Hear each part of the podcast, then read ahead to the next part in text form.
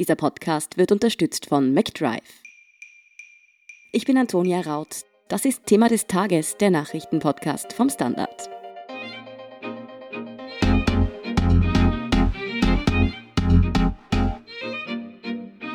Die gehen mir alle am Arsch. Diese Aussage der Neos-Politikerin CRISPR trifft wohl das, was ziemlich viele Österreicher über den Ibiza-Skandal denken, auf den Punkt. Warum der Frust im und um den U-Ausschuss so groß ist und was heute die blaue Glücksfee Peter Siedlow in der Befragung zu sagen hatte, das erklärt Fabian Schmidt vom Standard. Fabian, Peter Siedlow war heute im U-Ausschuss geladen und wurde schon sehr gespannt erwartet. Hilf uns noch einmal auf die Sprünge. Was ist denn seine Rolle in der ganzen Untersuchung genau? Also Peter Siedlow ist eigentlich die zentrale Figur. Also seine Bestellung zum Casinos-Vorstand hat die ganze Casinos-Affäre ausgelöst. Und man muss sagen, er ist so ein bisschen der, der Mystery Man in dieser Angelegenheit. Er war ein blauer Bezirksrat in Wien, aber das war es auch schon mit seinen politischen Funktionen.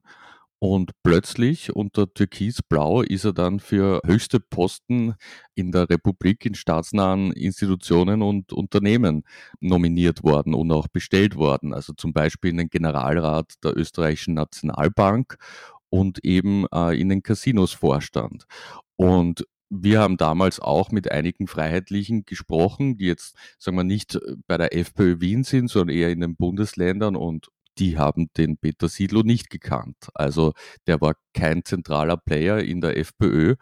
Und daher war es schon komisch, dass dieser Peter Siedlow so gepusht wird von der Parteispitze und für diese sehr wichtigen Organfunktionen äh, in Betracht gezogen wurde und es letztlich auch wurde. Deshalb war das sicher spannend. Mittlerweile wissen wir natürlich mehr über den Herrn Siedlow. Wir wissen, dass er offenbar in der, in der FPÖ Wien dann schon gut vernetzt war. Wir wissen, dass er eine Firma gehabt hat mit einem Mann, der dann später zum Konzernsprecher der Novomatic wurde, der übrigens am Abend im Urschuss geladen ist heute, falls die Befragung stattfindet. Wir wissen ja, das dauert immer sehr lang und dann wird es vielleicht abgesagt, die dritte. Also es gibt schon Hinweise, dass er gut, gut vernetzt war, aber er ist ähm, 2018 quasi aus dem Nichts gekommen. Hat Peter Silo denn dann heute im U-Ausschuss tatsächlich Antworten liefern können, die noch mehr Licht ins Dunkel gebracht haben, oder war da eher wenig zu holen? Also seitdem die Casinos-Affäre losgegangen ist, das ist ja jetzt schon über ein Jahr her, haben wir natürlich viel recherchiert zu Peter Silo. Auch die Ermittler haben viel herausgefunden. Das heißt, man kennt jetzt eigentlich schon seine Vita ganz gut und man weiß auch, wie die Vorgänge rund um die Bestellung ungefähr abgelaufen sind. Es ist ja beim Urschuss eher so, würde ich meinen, dass von den Befragungen dann in der Sekunde eigentlich nichts zu erwarten ist. Also oftmals sagen die Befragungspersonen, was sie eh schon seit Monaten als Verteidigungslinie benutzen. Also so diesen Moment, dass dann eine Befragungsperson plötzlich sagt, ich gestehe alles, das kommt eigentlich nicht vor. Viel interessanter ist es dann, dieses ganze äh, Geflecht an Aussagen zu vergleichen, die verschiedenen äh, Protokolle nebeneinander und gegenüberzustellen und das heißt, wie aussagekräftig dann äh, die heutige Befragung wirklich war, können wir wahrscheinlich erst in ein paar Tagen nach einer eingehenden Analyse sagen. In den angeblichen Deal mit Novomatic soll unter anderem ja auch Ex-Finanzminister Löger und weitere ÖVP-nahe Persönlichkeiten verstrickt gewesen sein. Gab es denn dazu heute bereits neue Erkenntnisse? Da müssen wir eigentlich ganz tief in die Casinos Causa hineingehen, um diesen Hintergrund zu verstehen. Also es gab da immer den Eigentümerstreit. Die Casinos gehören ja zu einem gewissen Teil der Republik über die ÖBAG, die vom Finanzministerium quasi kontrolliert wird, also die dorthin resortiert. So kommt der Herr Löger ins Spiel, der damals ja Finanzminister war. Gleichzeitig ist die tschechische Satzka-Gruppe beteiligt und eben auch die Novomatic.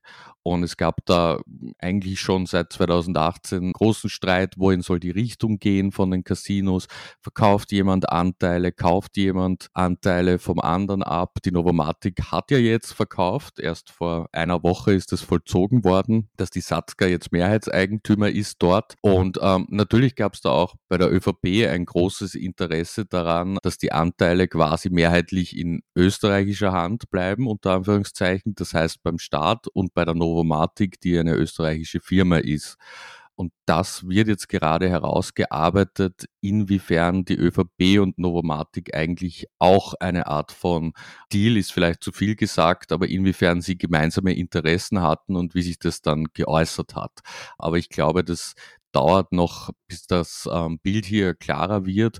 Und leider, nachdem die Befragungen letzte Woche so lange gedauert haben, ist ja auch die Befragung von Hartwig Löger dann abgesagt worden, weil es da schon 18 Uhr, glaube ich, gewesen wäre. Und es gibt noch keinen Ersatztermin, aber das wäre auf jeden Fall eine Befragung, die sicher Substanz hat. Bleiben wir noch bei der Rolle der ÖVP. Die ist ja auch im U-Ausschuss umstritten. Abgeordnete werfen dem Nationalratspräsidenten und dem U-Ausschussvorsitzenden Wolfgang Sobotka ja vor, für die ÖVP Partei zu ergreifen. Wie siehst du das? Ist denn da was dran? Also meine persönliche Meinung ist, dass diese Vorwürfe stimmen.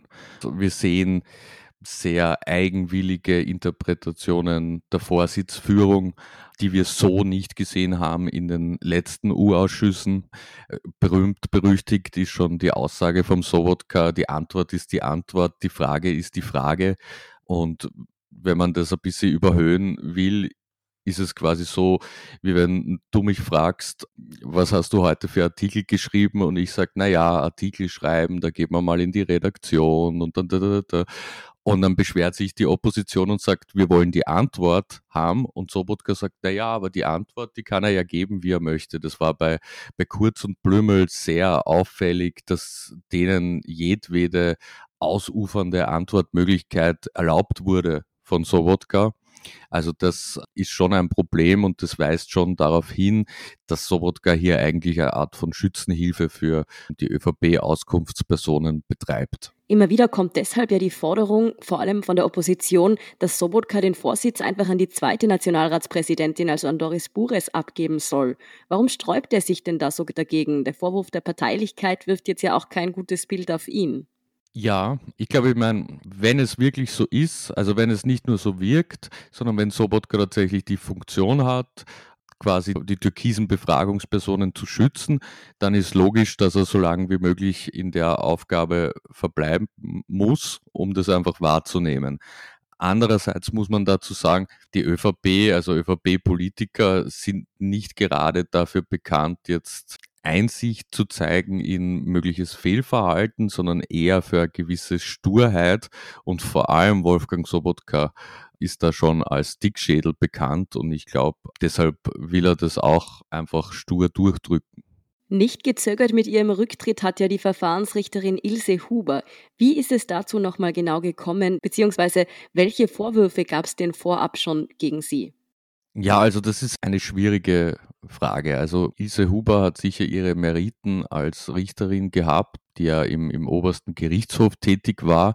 Und es ist auch so, dass sich die Parteien auf sie geeinigt haben als Verfahrensrichterin, nachdem viele andere Kandidatinnen und Kandidaten ein Veto bekommen haben. Und man hat aber, ich muss das leider so offen sagen, von Beginn an gemerkt, dass das vielleicht eine Nummer zu groß ist für die Frau Huber.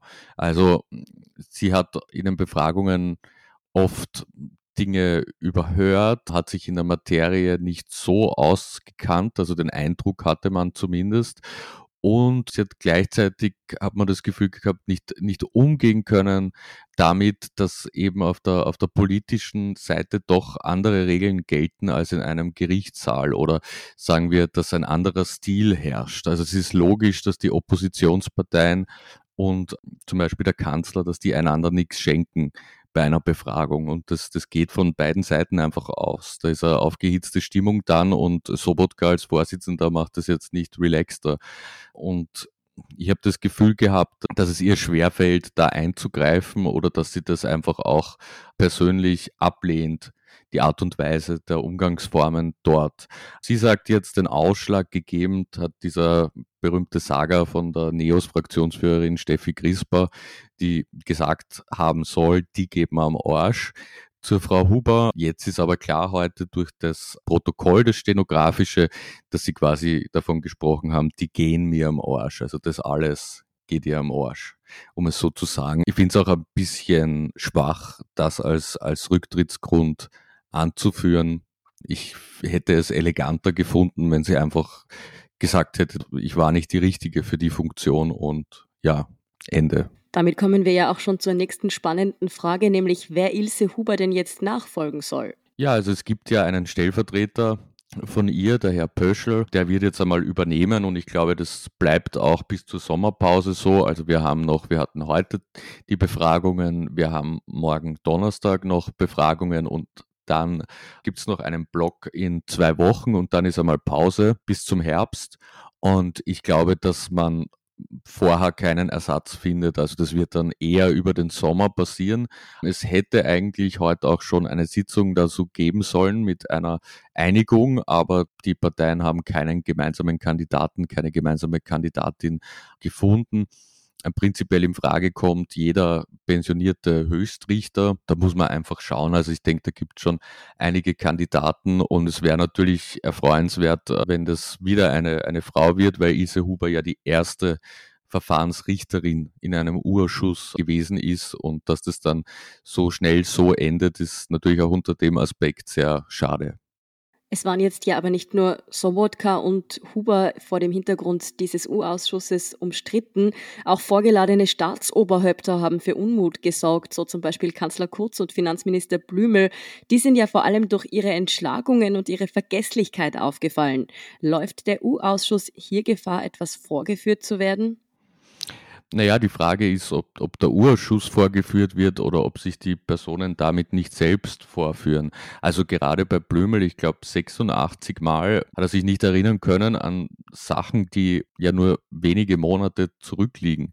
Also das wirkt schon, vor allem wenn man es dann auch liest, wirkt das schon sehr, sehr merkwürdig. Also ich glaube, das hat schon gezeigt, dass es gewisse Dinge gibt, an die sich die ÖVP-Politiker nicht so gern erinnern wollen, ohne da jetzt groß etwas zu unterstellen. Also der Ausschuss hat die Möglichkeiten, die er hat.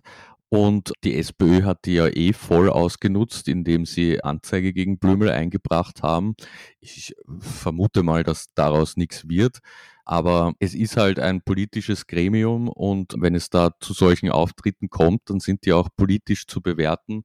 Und ich glaube, für viele Menschen, die das mitbekommen haben, ist eh klar, welche Meinung sie dann da ableiten können. Denkst du, es würde dem U-Ausschuss helfen, wenn das Gremium live übertragen würde? Also würde so vielleicht der Druck auf die Vorgeladenen steigen, etwas konkreter auszusagen? Ja, also ich bin absolut dafür. Ich war eigentlich schon immer dafür und gerade angesichts der Ereignisse der letzten Wochen bin ich noch mehr davon überzeugt. Ich sehe auch gar keinen Grund, warum nicht die Bevölkerung sehen darf, ähm, wie Kanzler Kurz oder wie der Finanzminister befragt wird. Also das wäre sehr erhellend und das ist auch in vielen anderen Ländern Praxis. Ich meine, man muss dazu sagen, Natürlich, wenn man zum Beispiel an den letzten großen Urschuss zurückdenkt, an den Verfassungsschutz-Urschuss, da wäre es natürlich schon schwieriger gewesen.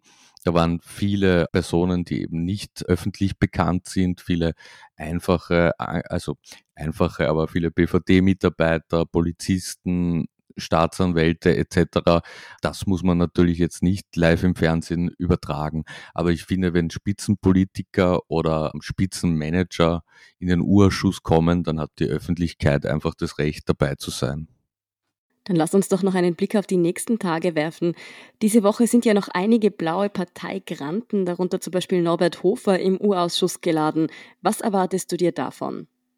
Also bei Norbert Hofer, das wird sicher eine interessante Befragung. Norbert Hofer, der hat zwar auch ein äh, Ermittlungsverfahren gegen sich laufen, dazu gesagt, es gilt natürlich für alle genannten hier die Unschuldsvermutung. Und bei Norbert Hofer geht es um ein sehr spezielles Themengebiet, ich glaube um so eine Art von Feuerschutz bei Zügen, wo er als Minister etwas nicht umgesetzt haben soll. Das heißt, es ist schon sehr weit weg, also unendlich weit weg eigentlich von Ibiza.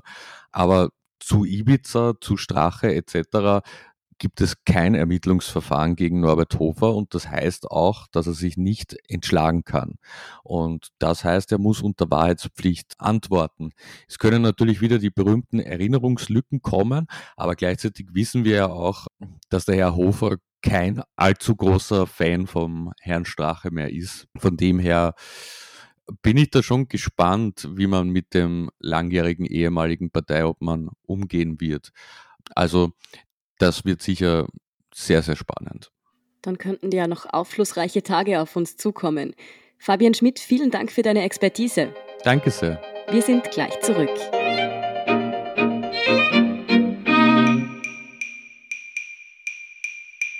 Wenn du endlich wieder einen Big Mac genießen willst oder du gerade im Auto unterwegs bist, dann stell dir vor, McDonald's bringt's jetzt wieder. Mit kontaktloser Übergabe zu dir ins Auto und kontaktloser Lieferung zu dir nach Hause. It's good to be safe mit McDrive und McDelivery. Und hier ist, was Sie heute sonst noch wissen müssen. Erstens, in Hongkong gibt es nach dem Inkrafttreten des neuen Sicherheitsgesetzes bereits eine Reihe von Festnahmen. Von hunderten festgenommenen Personen ist die Rede. Außerdem ging die Polizei mit Wasserwerfern gegen Demonstranten vor. Das umstrittene Sicherheitsgesetz wurde erst gestern vom chinesischen Präsidenten unterzeichnet. Es richtet sich vor allem gegen Aktivisten, die gegen die Volksrepublik und ihren Einfluss in der Sonderverwaltungszone Hongkong auftreten. Ihnen droht jetzt bis zu lebenslange Haft. Zweitens. In Österreich steigen die Zahlen der Corona-Neuinfektionen weiter. Über 100 waren es heute, mehr als die Hälfte davon in Oberösterreich. Dort schließen deshalb ab Freitag in fünf Bezirken Schulen und Kinderbetreuungseinrichtungen. Betroffen sind vor allem die Regionen Linz und Wels. Die Betreuungseinrichtungen schließen vorerst für eine Woche, um weitere Ansteckungen zu verhindern.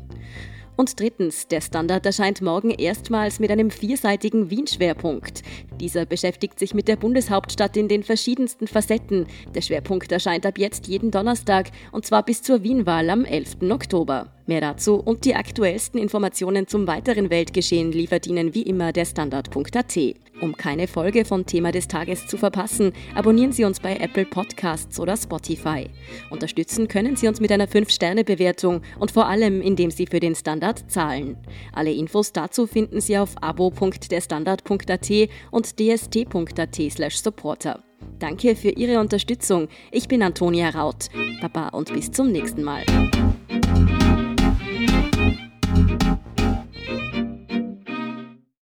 Wenn du endlich wieder einen Big Mac genießen willst oder du gerade im Auto unterwegs bist, dann stell dir vor, McDonald's bringt's jetzt wieder.